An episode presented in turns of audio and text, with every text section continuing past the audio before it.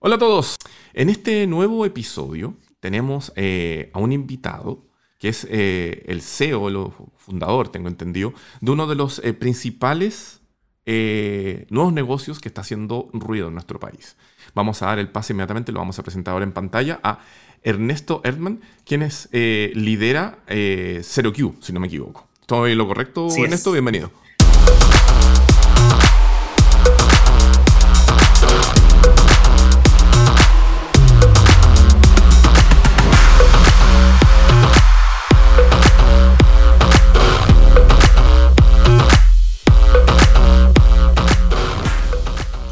Totalmente en lo correcto, Rodrigo. Encantado de estar acá, de poder saludarte. Oye, y ahí felicitaciones también por tu fondo. Ahí veo al, al, milenario, si no me equivoco. No puedo dejar, obviamente. Sí.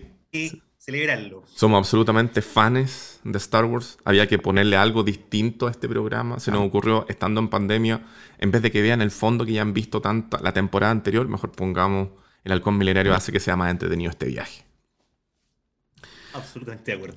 Oye, Ernesto, eh, CEO, cofundador, fundador de ZeroQ, ¿cuál es la nomenclatura ahí? Sí, efectivamente, yo soy el, CEO de, de ZeroQ y soy uno de los eh, cofundadores junto a, mi querida socia Sania Pantoja y también fue eh, nuestro cofundador, nuestro ex socio también nuestro amigo Sergio Abogavir. Con nosotros tres fundamos la, la empresa. Eh, Sergio eh, quiso tomar un camino alternativo hace algunos años y se retiró de la empresa y seguimos, Sania y yo, con toda la energía del mundo haciendo crecer la empresa y con una visión muy alineada en el fondo ahí de lo que es no la gestión de filas, sino que la eliminación de la fila, que fue la premisa con la que nosotros partimos, que la fila no había que gestionarla, había que directamente eliminarla. Perfecto. Vamos a conversar súper en detalle eh, en, los siguientes bloques sobre qué es ZeroCube, cómo nació, cómo avanzó, en qué está ahora. Eh, de todas maneras, la pregunta rigor es, ¿cómo le ha ido con la, con la pandemia? ¿Cómo se han visto impactados por todo lo que está ocurriendo? Mira, felizmente, la, verdad las cosas es que no, no, podemos quejarnos. O sea, hemos tenido un crecimiento bastante importante, pero la pandemia causó dos efectos en nosotros. Por un lado, eh, causó que muchísimas empresas nuevas quisieran, eh, en el fondo, contactarnos para poder eh, contar con nuestro servicio. Pero por otro lado también contó, o sea, provocó que algunos de nuestros clientes antiguos se vieran con algunos problemas financieros y debiesen, en el fondo, ahí llegar a algún acuerdo de suspensión. Eh, algunos clientes nuestros, que incluso clientes grandes, les afectó mucho. O sea, sus sucursales pasaron de tener eh, millones de visitas al mes a tener prácticamente cero. Eso obviamente que les pegó en su, en su caja.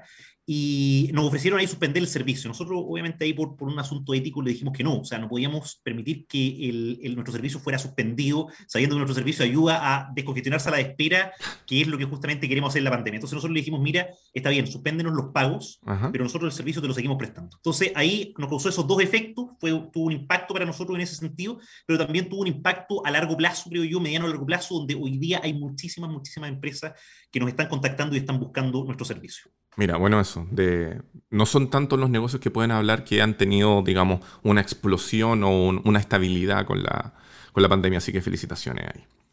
Oye, gracias. te quiero llevar a una de las secciones tal vez más tradicionales que tenemos en Entrepreneur, que es la parte de análisis de la actualidad donde siempre tratamos de tener alguna noticia relacionada precisamente con el ecosistema de los nuevos negocios, inversión y relativos de lo que está ocurriendo en nuestro país y Latinoamérica. Y en este caso, yo te diría que esta semana tenemos que analizar un par de cosas. Una que es un hito. La primera, que tiene que ver con Instacrops, ya más conocido también como la startup de eh, la Internet de las Plantas. Ellos acaban de hacer un levantamiento de inversión, perdón que mira hacia el lado, me voy a apoyar en el, digamos, en la segunda pantalla. Eh, acaban de hacer un levantamiento de 2.8 millones de dólares desde nuestro país. Entonces, aquí hay dos cosas fundamentales que comenzar a explicar. Es un hito que una empresa desde Chile levante 2.8 millones de dólares. Y segundo, es un hito que ese emprendimiento sea del mundo de AgTech, FarmTech o AgroTech. Elija usted la tech que le quiere poner, pero básicamente que es un desarrollo, es un nuevo negocio que tiene que ver con mejorar el mundo agrícola mediante tecnología. Y, este levantamiento de inversión eh, viene de la mano de fondos chilenos y fondos internacionales, donde también ahí viene otra patita más, perdón, estoy diciendo muchas cosas, pero vayan anotando. Y que es el primer emprendimiento nacional que es apoyado y recibe inversión y soporte de cierta manera por SDG Ventures, que es el fondo de inversión de riesgo más activo y reconocido del mundo en temas de agricultura y tecnología. Por lo tanto, estamos anotando, mire, 2.8 millones de dólares levantados de Chile, Actec, y aparte recibir el apoyo de esta tremenda eh, aceleradora de negocios estadounidense.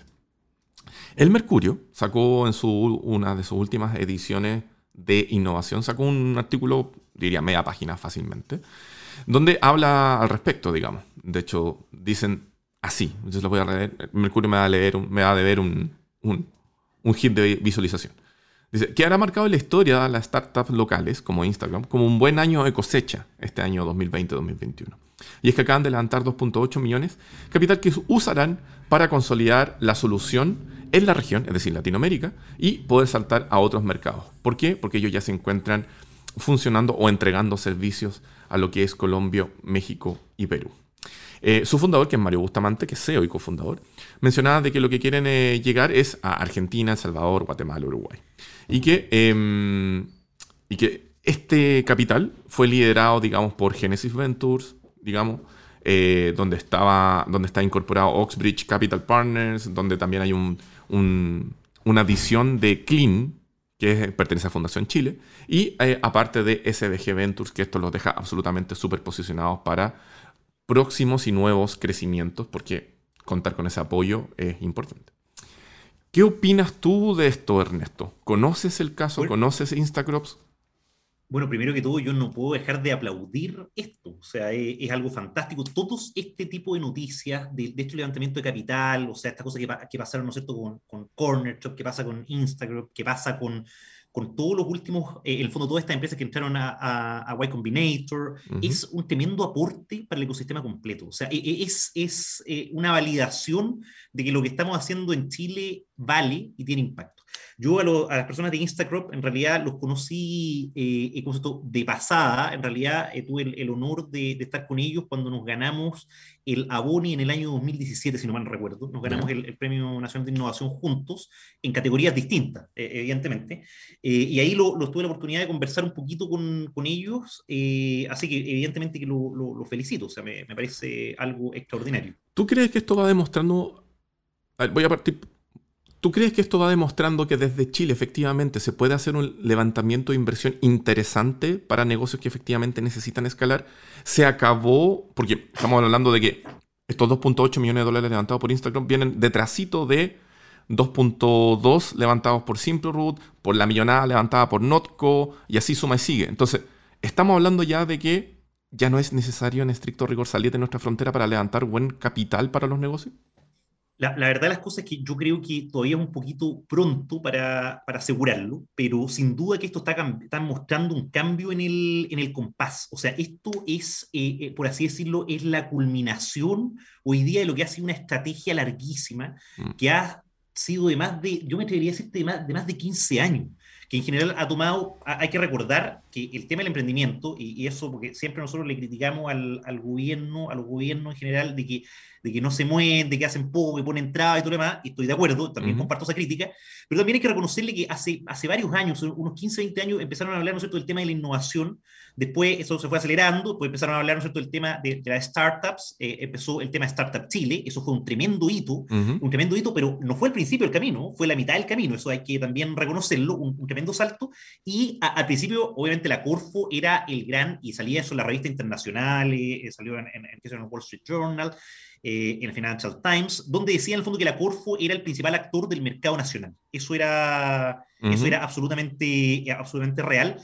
Pero fuera de la Corfo no había ningún otro actor realmente que estuviera eh, dispuesto a poner, a poner dinero. Y empezaron a llegar algunas inversiones eh, eh, eh extranjeras o muy incipientes en Chile. Hubo una, una, primera, una primera generación ¿no es cierto? de fondos de inversión que no le fue tan bien, de hecho. Hay muchos de esos fondos que también cerraron y después hoy día estamos ya como en esa segunda generación y la culminación de este proceso donde pareciera que lo que tú dices está ocurriendo, eh, donde pareciera que en Chile se puede levantar eh, capital interesante para poder hacer negocio, porque al final del día esa es una de las principales restricciones de nuestro ecosistema, o sea, la, falta de financiamiento. Eh, y en ese sentido, todas estas noticias son tremendos validadores. Hay que recordar también, mm. eh, y, no puedo dejar de hacer una, una crítica al, al, al a, a, cierto sector de, lo, de, los empresarios old school chilenos, donde quieran, oye, me, me, encanta, me encanta esto, vamos, vamos.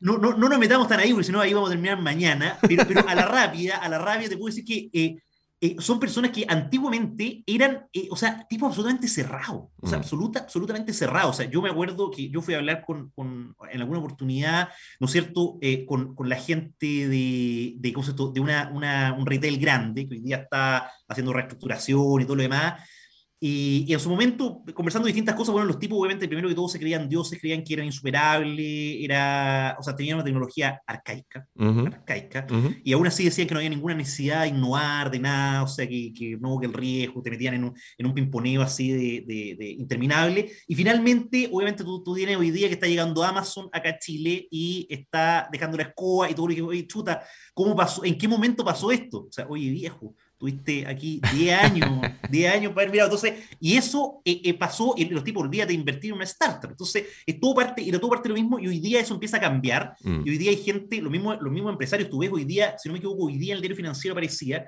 que varios family office ya están eh, empezando a invertir en venture capital de startups aquí en Chile. Y se dan cuenta de que esto ya es, o sea, esto es una realidad y no, no es, es una necesidad también para ellos. Yo te diría que está cambiando el ojo cortoplacista el, inversionista chileno, que me perdonen si pagan justo por pecadores, solía ser el, inversionista que compraba mucha participación en, inmobiliario, que compraba muchos proyectos que tenían que ver con venta rápida y recuperar en el fondo sus ingresos, o sea, o esa inversión rápidamente. Entendiendo de que eh, en el mundo de los nuevos negocios hay una curva que al principio puede ser muy lenta, pero los retornos son infinitamente mayores una vez que esto despega. Entonces, en vez de apostar a los 5 años, apuesta a 15, 20.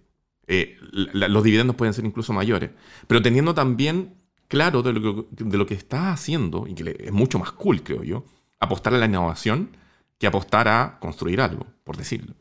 Así que sí, totalmente de acuerdo contigo.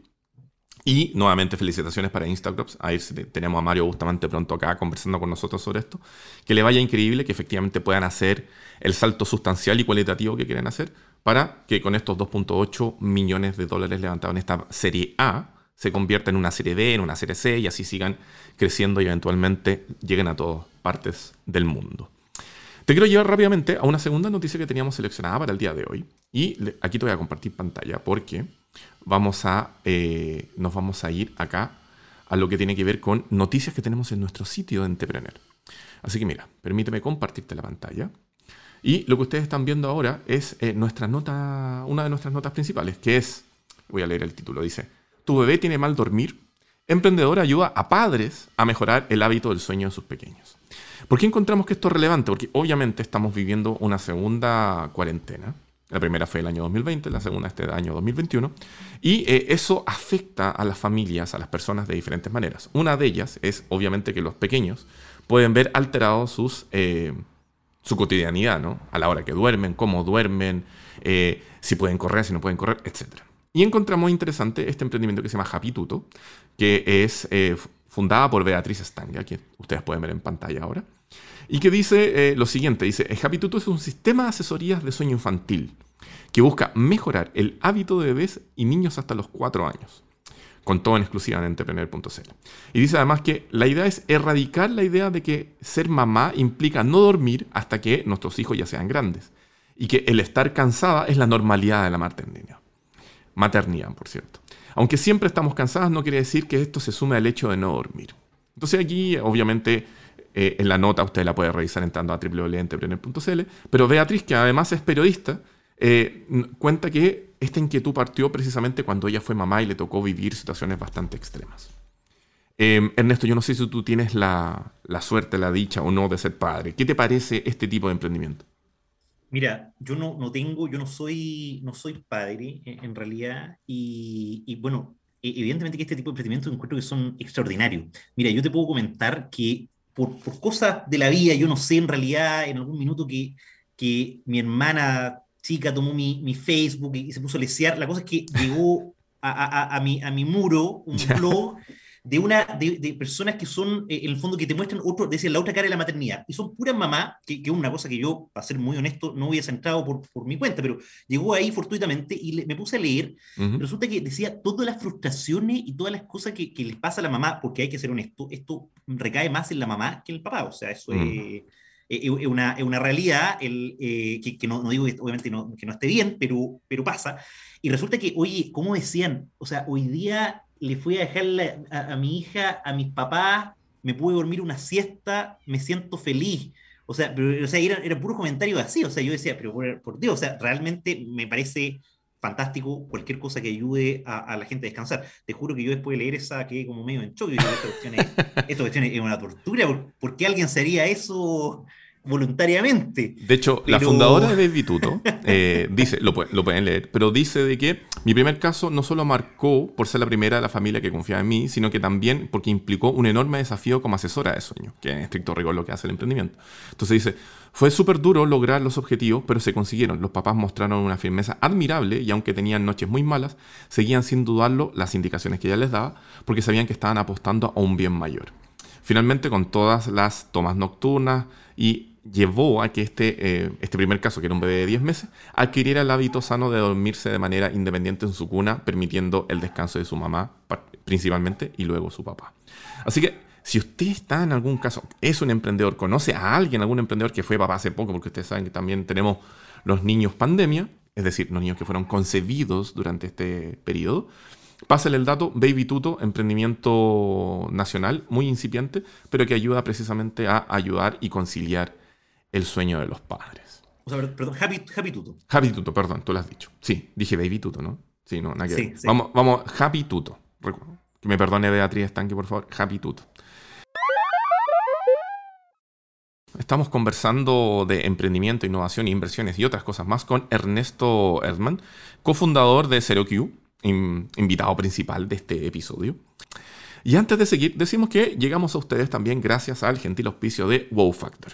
Wow Factor, agencia de PR o agencia de comunicación para los nuevos negocios, quienes ya tienen 7 años de vida ayudando a los emprendimientos a tener visibilidad en los medios de comunicación, logrando alianzas y una serie de otras cosas que vaya a darse una vuelta a www.wowfactor.cl por si acaso usted está interesado en dar mayor visibilidad a su emprendimiento. Teníamos que hacer las menciones de rigor en esto.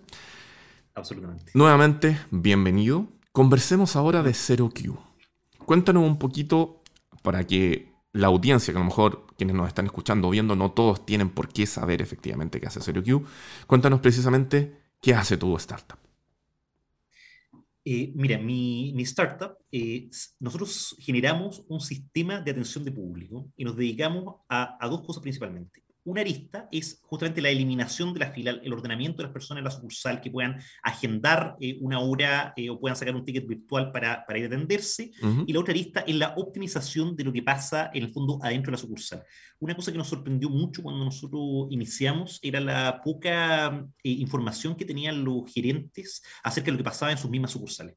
Entonces, ahí nosotros intervenimos fuertemente, medimos mucho, mucho lo que pasa, y nos encontramos de repente con situaciones súper interesantes como que en los horarios punta es donde menos funcionarios tienen atendiendo a las personas y en los mm. horarios valle, donde menos gente va, es donde hay más funcionarios. Entonces, finalmente hay una falta de eficiencia y optimización que nosotros corregimos en, la, en las empresas, damos una serie de recomendaciones eh, y obviamente ayudamos a las personas a que no pierdan el tiempo, a que no tengan que esperar y sean atendidos instantáneamente. Permítame interrumpirte ahí un, un, pelito. Sí, sí, claro. Porque Adelante. la idea de eliminar la fila es increíble. Ahora, ¿cómo llegaron a eso? Llegaron a eso porque estaban en una fila y dijeron, oye, qué lata está en esta cuestión y por qué no hacemos algo para eliminarla.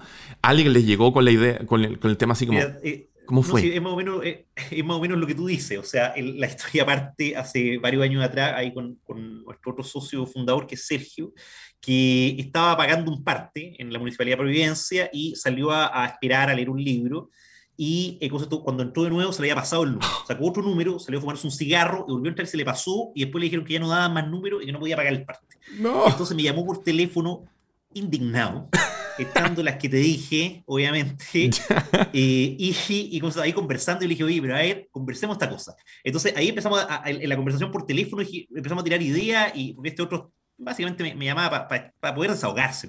Y entonces empezamos a, tirar ideas y dijimos, ya, ¿por qué no nos juntamos? Nos juntamos y, eh, ¿cómo se esto? Empezamos a aterrizar la cosa y dijimos, mira, ¿por qué no hacemos algo para solucionar este problema? Okay. Entonces, bueno, sumamos a Sania eh, y ahí entre los tres eh, formamos la empresa y, y, ¿cómo se llama esto? generamos una solución que en la, primera instancia solamente permitía que las personas pudieran sacar un ticket virtual antes de llegar a la, a la sucursal. En el fondo, ¿eso qué significa? Yo voy, digo, oye, hay 20 personas en la fila, van en el número 100, ¿no es cierto?, atendiendo, entonces yo aprieto un botón y a mí me dan el 121. Y así yo me voy caminando a la sucursal o me voy en auto, en, en, en, Uber, lo que sea, y cuando yo estoy en la sucursal ya convertí mi tiempo de, de trayecto, lo convertí en tiempo de espera, y eso automáticamente hace que mi trámite global dure menos. Perfecto. Entonces esa era nuestra idea original. Luego después de esto dijimos, oye, agreguémosle reserva de hora. Entonces, porque nos dimos cuenta, si ya estamos con la tecnología y todo demás, ¿por qué no hacemos que la gente se programe?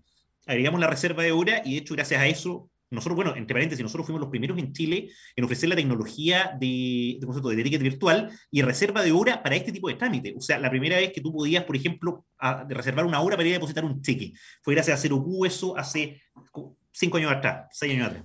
Oye, y, cuando lo lanzaron, lo pensaron en, trámites como el que le tocó vivir a tu, a tu socio?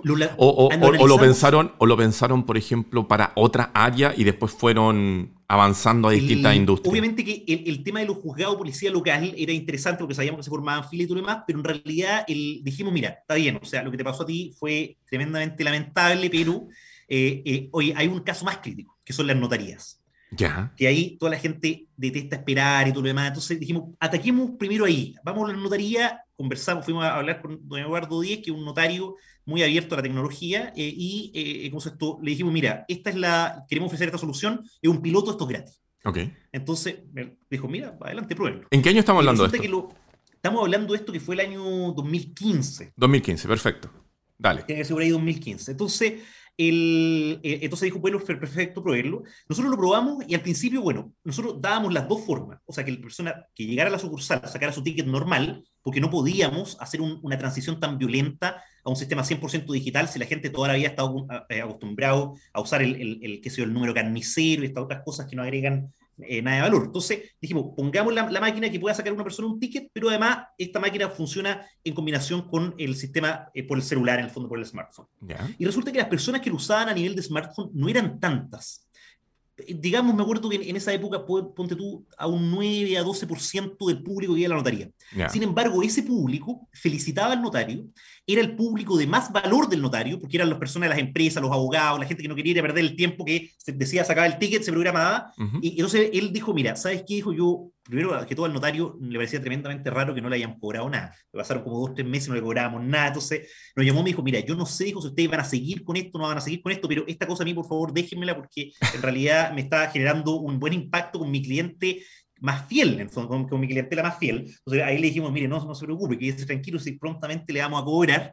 Y eh, así fue. Entonces le sacamos el piloto, que era una máquina que habíamos hecho de madera, eh, concepto ahí con, con, electrónica hecha por nosotros mismos. Nosotros también somos, o sea, los tres somos ingenieros civiles industriales de la, de la Santa María. Entonces algo, algo le pegamos a eso. Okay. Y eh, entonces le metimos ahí, eh, concepto, como te digo, en, la electrónica, configurando con unos Arduino y todo. Después retiramos la máquina esa y pusimos una máquina que era más pro, ya con una carcasa metálica, eh, hecha en una maestranza, todo lo demás, y después, bueno, estoy hablando un par de años después, eh, ya le pusimos una máquina que son las que traemos ahora que mandamos a hacer una fábrica electrónica en el extranjero, eh, etc.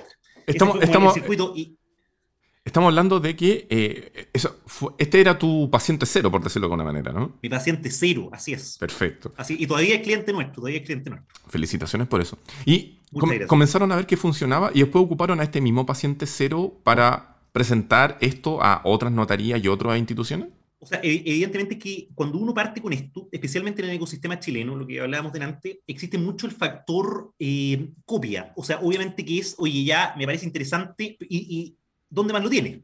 Ahora, leí el otro día también un fondo, ¿no es cierto?, de, unos chilenos que estaban haciendo unos negocios en Estados Unidos que decían que les pasaba lo mismo. Mm. Que los gringos le preguntaban, oye, ya, dime en qué otras dos partes más tienes esto y ahí damos. Entonces parece que no, quizás no es solamente en Chile. Pero, entonces, pero pasa el factor, siempre hay alguien que nadie quiere ser el conejillo de India. Si esa es la, la, realidad. Y eh, eh, entonces, eh, obviamente eso sirvió mucho. Entonces otra notaría dijo, a ver, ya probémoslo. Lo probamos en nuestra notaría y así a poco fuimos creciendo. Y, obviamente que tratando, o sea, con un fuerte foco en notarías, pero también tratando de ampliarnos, porque nosotros, eh, al final del día, el servicio nuestro agrega mucho valor a toda empresa que tenga un front office. Esa, es la, esa, es la, verdad. Entonces, no era necesario que fuera notaría. Eh, ahora, el, el, caso de la notaría era, bien extremo y de a poco, como digo, se fueron sumando más notarios, eh, le pareció interesante, escuchaban buenos comentarios, eh, se difundió nuestra historia en, la Asociación de Notarios también como una buena práctica y ahí empezamos a crecer muy fuerte y también empezamos a sumar otro tipo de empresas. Y en un minuto, ahí costó una empresa bastante grande que es Servipar, eh, con quien habíamos estado haciendo un piloto también, eh, porque a ellos les parecía muy interesante el, el tema, el, el, gerente general de, actual gerente general de Servipag, en esa época era el gerente comercial, que es don Jaime García, eh, él eh, también era muy innovador y él también había tenido una, una, idea similar hace algunos años atrás, pero no había podido encontrar un partner tecnológico con el que implementar esto y habían hablado con unos extranjeros y habían visto que realmente era una cosa carísima que no se, no se justificaba. Entonces lo probamos ahí, hicimos un piloto que resultó muy, muy exitoso y nos ampliaron incluso como a 21 sucursales, mm. eh, todos pilotos. Y, y, después ya firmamos un contrato con ellos que ampliamos eh, a, todas las otras el resto de la, de la, red, o sea, gran parte de la red. Y ahí, en el fondo, bueno, seguimos creciendo y fuimos capturando otras empresas, ya con los ejemplos de muchas notarías, algunas empresas medianas, eh, Servipag, eh, ya el resto de las empresas era más susceptible a, probar el, sistema y se dan cuenta en realidad que era, era algo, algo extremadamente necesario. O sea, yo me atrevería a decir que esto que nosotros planteamos en un comienzo, que era un atributo, eh, ¿cómo se llama esto?, innovador, hoy día nosotros lo convertimos en una condición higiénica. O sea, es muy difícil. Si tú ves las licitaciones públicas, todo es casi imposible que a ti te adjudiquen un sistema que incorpore atención de público que no tenga relacionado eh, un atributo de reserva o de ticket virtual. Y eso en realidad nosotros lo regimos en Chile. Oye, Ernesto, perfecto. Felicitaciones. Muy bueno. Eh, hablamos primero de trámites notariales, que siempre son sí. una lata, bacán. Después hablamos de temas Servipack, temas de pagos, en el fondo, que siempre son complejos porque un usuario uno pilla mucha cola. ¿Qué pasa con otras industrias como, por ejemplo, medicina? Eh, que tengo, que por ejemplo, a ver, hagamos todo el espectro. Independiente que algunos, por ejemplo, puedan ir a clínicas u hospitales, a lo mejor más modernos, también tenemos todas las personas que están en este ámbito más eh, FONASA, por decirlo de alguna manera. Que significa que tienen que estar muy temprano esperando para poder que les pasen remedios, poder agarrar una hora, los, eh, los centros médicos, digamos, básicos, de cierta manera. Eh, ¿También están presentes ustedes en ese rubro, en, ayudando con eso? ¿O, ¿En, qué están? Mira, nosotros en realidad cubrimos un espectro súper amplio de, de rubro.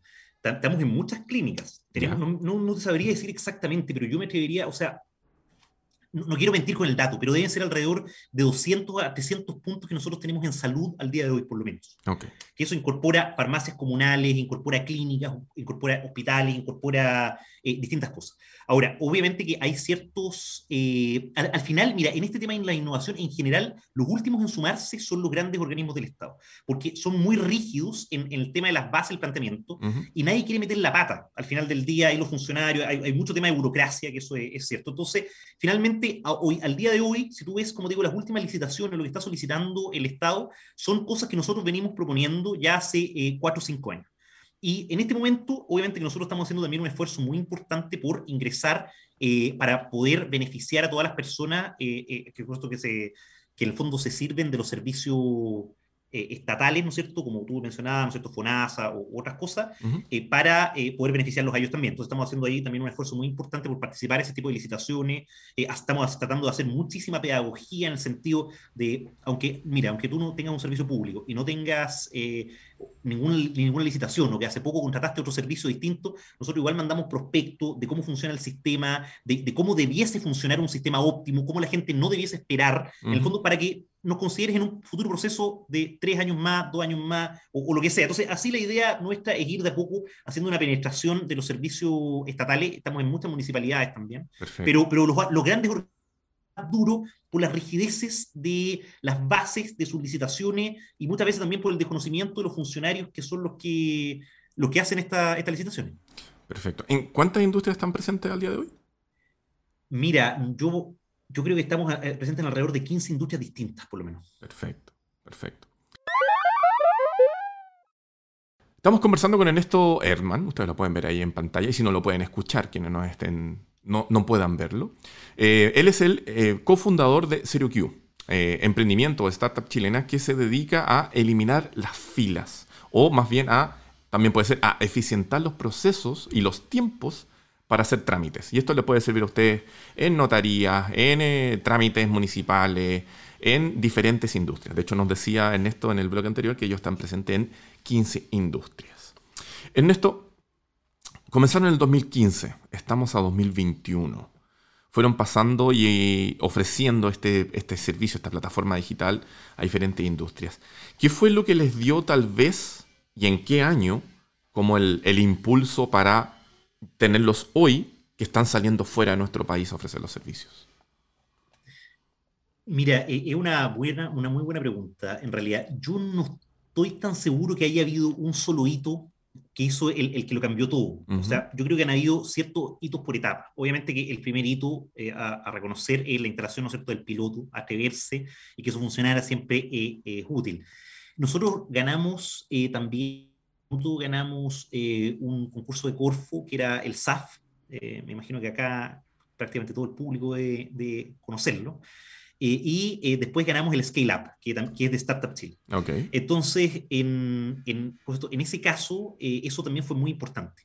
Tuvimos también el levantamiento de capital. Yo sé que el primer bloque ahí anduve medio pelando a algunos empresarios chilenos. A nosotros nos invirtieron puro empresarios chilenos. Ah. no, está, claro que no, son todos cortados por la misma tijera. O sea, son, hay distintos. Yo, yo estaba hablando en el primer bloque del general, de una mentalidad que ha venido cambiando. Sí, sí. Pero obviamente nosotros, no, claro, no, no, nos invirtieron empresarios chilenos eh, principalmente. Eh, o sea, todos chilenos, pero principalmente eran empresarios. Algunos no eran empresarios, eran simplemente inversionistas ángeles que invirtieron en nosotros. Después, eh, un fondo de inversiones que es Chile Ventures. Eh, ¿Ustedes contaron con alguna ayuda de alguna de estos estamentos, incubadora, aceleradora, etcétera? Eh, nosotros estuvimos con, con, ¿cómo se esto? Con, ganamos los concursos Corfo, el SAF lo hicimos con Santiago Innova y el Scale Up lo hicimos por nuestra cuenta, sin, sin ninguna incubadora. y como te digo, después levantamos capital, también hubo otro levantamiento ahí con, con Chile Ventures y también en ese levantamiento todos los inversionistas anteriores eh, decidieron, eh, eh, ¿cómo se llama esto?, suscribir su parte. Que es algo que también no, no sé, no, nos alegró mucho, no, nos decirnos mucho, porque al final del día fue nosotros estábamos haciendo, que los mismos que empezaron con nosotros querían seguir en el fondo con, con nosotros.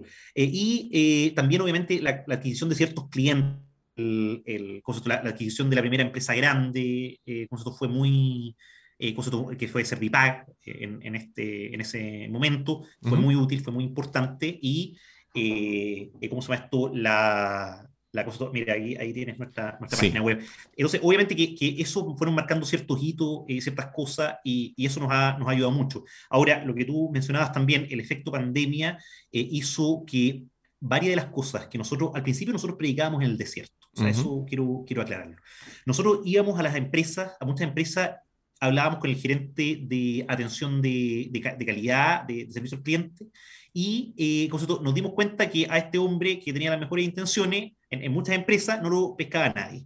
Entonces, y resulta que eh, eh, él quería mejorar la atención del servicio de, los clientes, que no esperaran, etcétera, pero no lo pescaba mucho.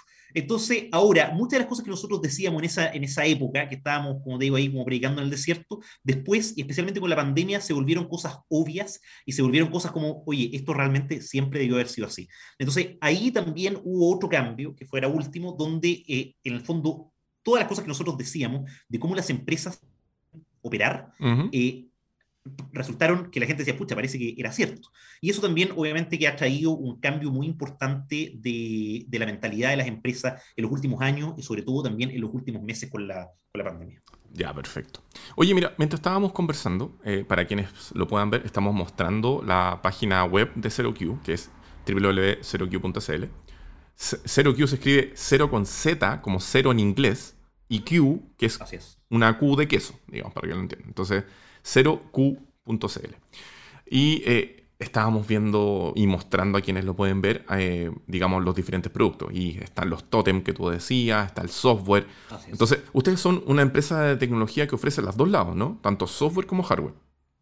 Ofrecemos las dos cosas, efectivamente, y nuestro gran valor agregado está en el software. O sea, nosotros somos hoy día por lejos, pero por lejos, eh, el producto eh, mejor logrado y más avanzado del mercado. Somos los únicos en, en, Chile, y me atrevería a decir en Latinoamérica, que nosotros ofrecemos eh, un servicio eh, y un módulo de inteligencia artificial para, eh, en el fondo, organizar la sucursal de forma automática.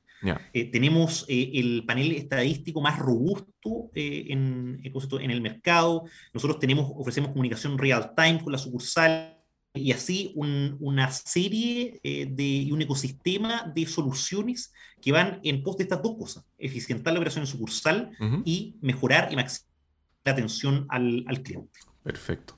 Oye, y, ok, dijiste que no había una cosa en particular que los había hecho explotar, más allá de que fueron pasando diferentes etapas, la etapa de incubación, la etapa de aceleración, qué sé yo.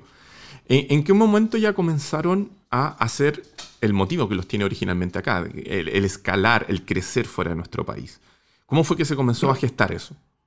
Nosotros, eso es algo que nosotros queríamos desde el momento cero. Nosotros sabíamos que era muy importante, eh, eh ¿cómo se esto? Tratar de, de, ser una empresa que no solamente fuera eh, mirando a Chile. Y eso es algo que te recomiendan todos. Hay que, siempre dicen, piensa global, eh, o sea, es como parte de la, del, del, discurso, ¿no es cierto?, que siempre te dan los mentores para, para crecer. Y, y, nosotros sabíamos en un, en un comienzo que, que, era algo que teníamos que hacer y teníamos muchas ganas, pero nos, nos, nos tratábamos de autodecirnos que no lo hiciéramos todavía porque el mercado nacional nos estaba respondiendo bien y porque queríamos mantener el focus. Y aparte que, eh, en el fondo, la empresa no tenía las espaldas suficientes para poder iniciar una expansión internacional. Entonces, ahora, eso obviamente con el tiempo fuimos consolidando mucho nuestra presencia aquí en Chile, fuimos convirtiéndonos en el actor hoy día más, ¿no es cierto?, más reconocido en esta materia, y eh, eso nos permite hoy día estar en una posición distinta, donde queremos ya ir en tierra derecha a tratar de, de, de, de, penetrar en el mercado colombiano y en el mercado peruano, que son nuestros nuestro objetivos cercanos. Queremos obviamente seguir avanzando en el resto de los países, pero en lo inmediato vamos a, a, a esos dos mercados. Son países que tienen una idiosincrasia similar a la de nosotros, de que el chileno está acostumbrado a hacer cola. Eh, ¿Los colombianos y los peruanos también viven cosas similares? Así es, eso es algo de Latinoamérica, eh, ah. eso es algo en general de Latinoamérica, bueno, y pasa en todas partes del mundo. El otro día un amigo español me decía, oye, si tú crees que en, España tenemos esto resuelto, eso no es así, me decía, o sea, vénganse para acá, por favor, o sea, el, pero, pero, la verdad las cosas es que vamos a partir con estos dos, con estos dos mercados. Eh, ahora, también nosotros elegimos esos mercados por, porque tenían ciertas variables efectivamente culturales que nosotros creemos que lo hacen más similares a la adopción de este tipo de tecnología. Ya. Bueno, harto, se ha dicho de que Colombia está teniendo más o menos un desarrollo muy, muy acelerado en cuanto a la adopción de nuevas tecnologías. Y por otro lado, se dice que Perú también está en esta ruta, digamos, por algo que también existe el Startup Perú y están tratando de eh, integrar nuevas soluciones, digamos. Así es. Oye, el... Ok, entonces, espérame, y, y estos planes de particularmente Colombia y Perú, eh, durante, porque, porque, seguimos estando en pandemia, perdón que lo vuelvas a reiterar, pero entonces, eh, estos planes de abrir estos dos mercados van de la mano y se, y se consolidaron pese a lo que estamos viviendo del COVID-19?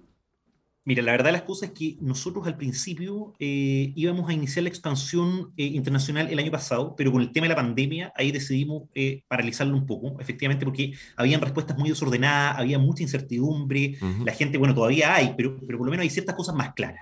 Entonces, hoy día la, gente ya hay algunas vacunas, la gente ve, está viendo en varios, varios países, ¿no es cierto?, la luz al final del túnel, nosotros estamos empezando a verla también. Eso va a pasar lo mismo en el resto de los países de la región en algún minuto mm. de, este año, esperamos, ¿no es cierto? Y creemos que ya es un momento eh, propicio para poder hacerlo.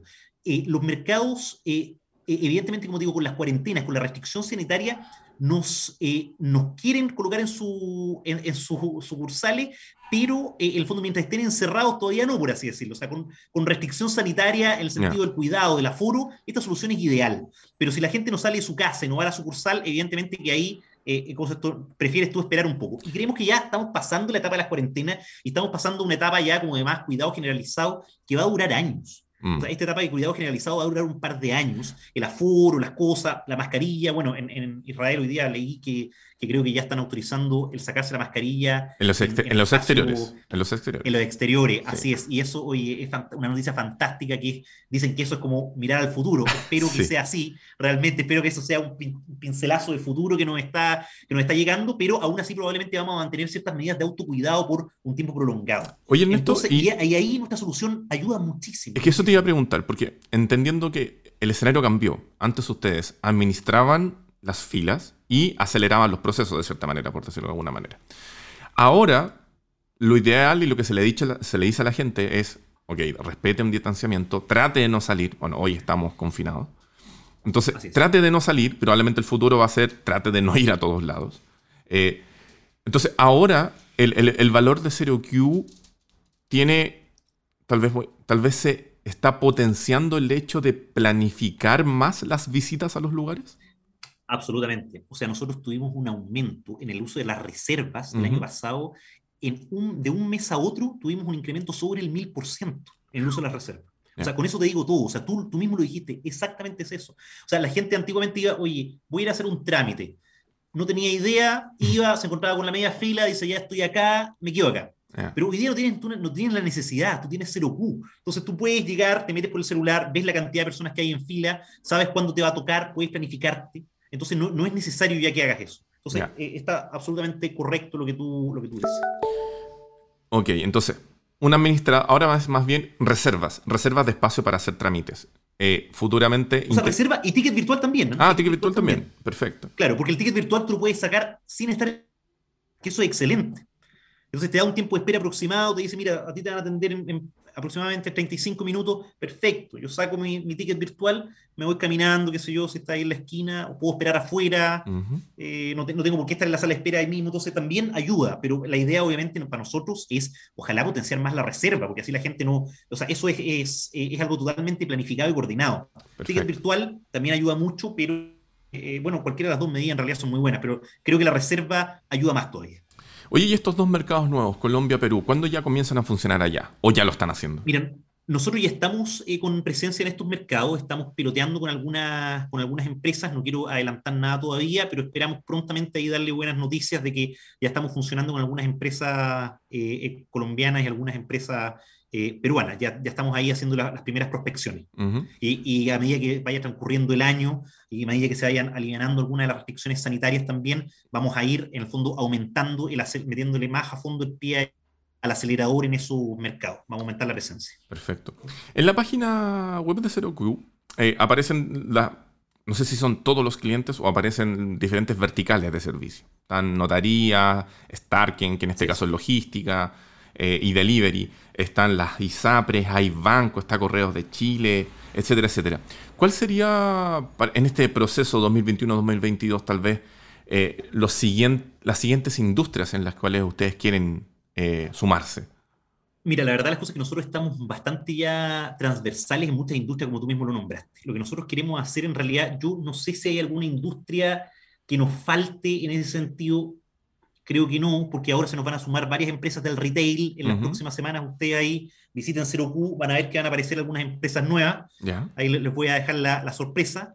Y, eh, pero, pero, entonces yo creo que ya estamos abarcando bastantes industrias. Si en realidad lo que tenemos que hacer nosotros hoy día es penetrar todavía más en cada una de esas industrias, hoy día la verdad de las cosas es que no hay muchas más alternativas, no hay alternativa en realidad prácticamente a 0Q en, en este formato en cómo nosotros planteamos la solución a este problema. Entonces, eh, lo que queremos hacer es penetrar mucho más a fondo en, cada una de las industrias en las que estamos y eh, lograr una captura lo más completa del mercado posible. Ok, penetrar a fondo. Me gusta que seguir avanzando ahí. Puedes reírte, no hay problema. Oye, eh, gracias, gracias. Después me dicen, me van a decir que tengo 5 años. Rob de 15, sorry, no lo puedo dejar fuera. Claro, claro. Oye, eh, Industrias que puedan estar escuchando este magnífico programa de emprendimiento y que les interese llegar a ustedes, ¿cómo lo pueden hacer para contactarlos? Bueno, pueden eh, eh, ingresar a nuestro sitio web, ¿no es cierto? Hay www.0q.cl y hay un formulario de contacto eh, que pueden escribirlo y las personas, las fantásticas personas del equipo comercial nuestro los van a contactar muy, muy rápidamente. Nosotros vamos a asesorarlo, vamos a comprender eh, y, en el fondo capturar al máximo el problema, porque todas las industrias y todas las empresas tienen variaciones muy particulares de sus problemas. Mm. No, no, son las mecánicas que ocurren esto dentro de las empresas, no son portadas por la misma tijera, y nuestro software es un software que es muy adaptable, nuestra solución es la solución más integrable del mercado con los otros sistemas que ellos ya tengan en sus empresas. Entonces, la gente del equipo comercial va a escuchar, va a tomar muy bien sus requerimientos y les vamos a plantear una solución integral para lo que es la eliminación de las filas y lo que es la mejora sustantiva de la calidad con la que están atendiendo a sus clientes hoy día. Perfecto. Em, proyección 2021-2022 para 0Q, aparte de estos dos nuevos mercados. ¿Hacia dónde sigue la bolita? ¿Siguen subiendo por Latinoamérica, México, Estados Unidos tal vez? O sea, sin, duda, sin duda que tenemos que... México es un, es un mercado muy interesante, que también lo tenemos en la mira. Es muy probable que, en la fecha que tú dices estemos también tratando de algunos pasos, próximos 18 meses, tratando de dar algunos pasos ahí en, eh, en México. Y sin duda que el mercado eh, eh estadounidense es eh, también tremendamente interesante en, en un futuro. Hoy día no podría no sería responsable seguir alguna fecha puntual, pero, pero sin duda que sería, que sería un, alcanzable, muy deseable para nosotros poder eh, instalarnos en ese mercado Hay un tema, tú sabes que los periodistas pensamos en titulares, hay un tema que se me quedó dando vuelta adelante y te lo tengo que consultar. ¿Cuánto porcentaje tal vez de las colas totales o de las filas totales en nuestro país ustedes han ayudado a disminuir? Mira, qué buena, qué buena pregunta. Mira, la verdad las cosas que hoy día en Chile, o sea, nosotros calculamos que en Chile hay alrededor de 20.000 PUQ, que le denominamos nosotros, que son 20.000 puntos donde se forman filas al día de hoy. De esos 20.000 puntos donde se forman filas, eh, hay alrededor de unos 12.000 puntos a 10.000 a, 12.000 puntos que están utilizando hoy día algún tipo de sistema de ordenamiento de filas. Algún tipo, puede ser un papelito manual, el resto es la fila sin ordenamiento, o sea, es el primero que llega, ¿no es cierto?, y atiendo a Deo. Y de, esa, de esas 12.000, eh, los que están utilizando sistemas más avanzados de, eh, eh, en, tecnología son alrededor de unos 6.000 a 7.000 puntos. que, que, están utilizando algún tipo de sistema de, con algún nivel de tecnología superior y de, de, esos puntos que están utilizando ya sistemas más avanzados de tecnología alrededor de unos 4.500, más o menos, 4.000. Y nosotros tenemos hoy día más de 1.000 puntos de fila, así que eso implica ahí que estamos ¿no es cierto?, cercanos al 25% de las filas que ocupan estos sistemas. Nuestro objetivo es tratar de llegar, ojalá, a, lo que son los 12.000 puntos, que nosotros creemos que son capturables y que son eh, empresas que se dan cuenta y que tienen una necesidad, en el fondo, imperativa de solucionar este tipo de problemas. Buenísimo, buenísimo. Ernesto Edman, cofundador de Q, muchas gracias por haber estado acá en esta humilde palestra del emprendimiento, inversiones y similares llamado Entrepreneur. Oye, Rodrigo, muchísimas gracias a ti por la invitación, encantado y ojalá que ahí conversemos en alguna otra oportunidad. Que les vaya increíble. Y ustedes, chiquillos, los que están viendo y escuchando esta transmisión, no se olviden que, como les decimos en un principio, estrenos todos los días miércoles de 13 a 14 horas, de 1 a 2 de la tarde acá en la TX Plus, a partir de mañana, día jueves, en toda la multicanalidad que ofrece entrepreneur.cl. El sitio web, Spotify, Apple Podcasts, YouTube, Facebook, etcétera. Dicho eso, nos dejamos desde ya cordialmente invitados para la próxima semana. Ernesto, nuevamente muchas gracias por haber estado acá. Esto fue. Rodrigo, encantado. Entrepreneur, nos vemos.